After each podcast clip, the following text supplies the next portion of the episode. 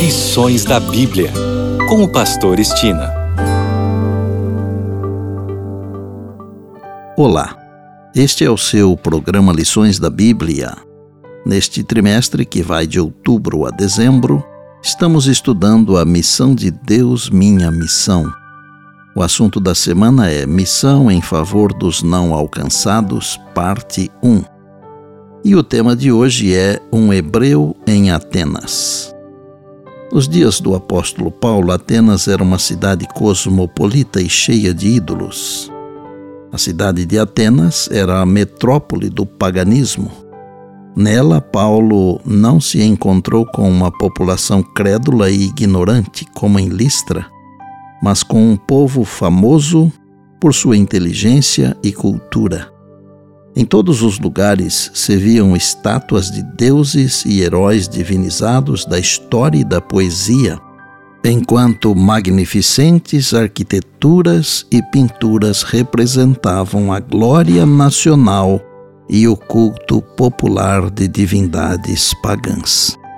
Enquanto Paulo em Atenas esperava por Silas e Timóteo, seu espírito se revoltava em face da idolatria reinante na cidade, conforme Atos 17, verso 16. Paulo indignou-se também com todos os ídolos que encontrou naquela cidade. O apóstolo teve compaixão pelos atenienses que morreriam no pecado se não aprendessem sobre o verdadeiro Deus.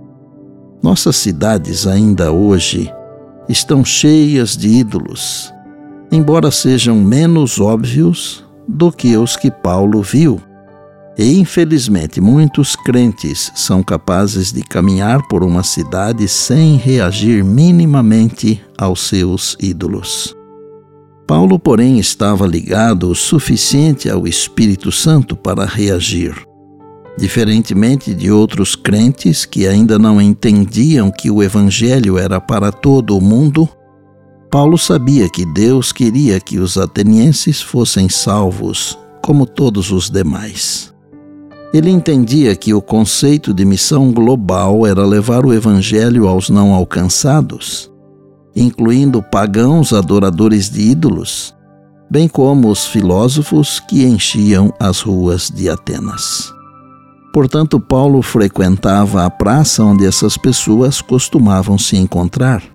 Podemos dizer que ele formou o primeiro centro de estudos de missão global, em que usava a praça para estudar e testar métodos para alcançar o coração e a mente daqueles pagãos.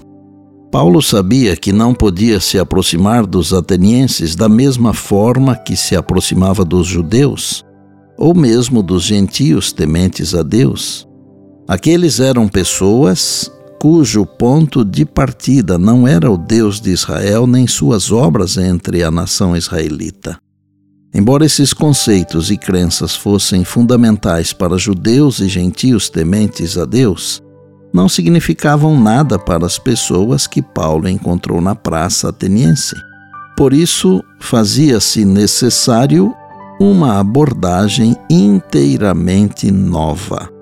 Nós também vivemos situações em que buscamos alcançar pessoas cuja origem não tem nada em comum com a herança judaico-cristã.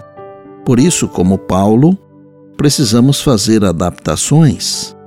Uma abordagem que funciona em Buenos Aires, por exemplo, pode ser inútil em Bangkok e por bondade, lembre-se sempre das palavras de Jesus: Passará o céu e a terra, porém as minhas palavras não passarão.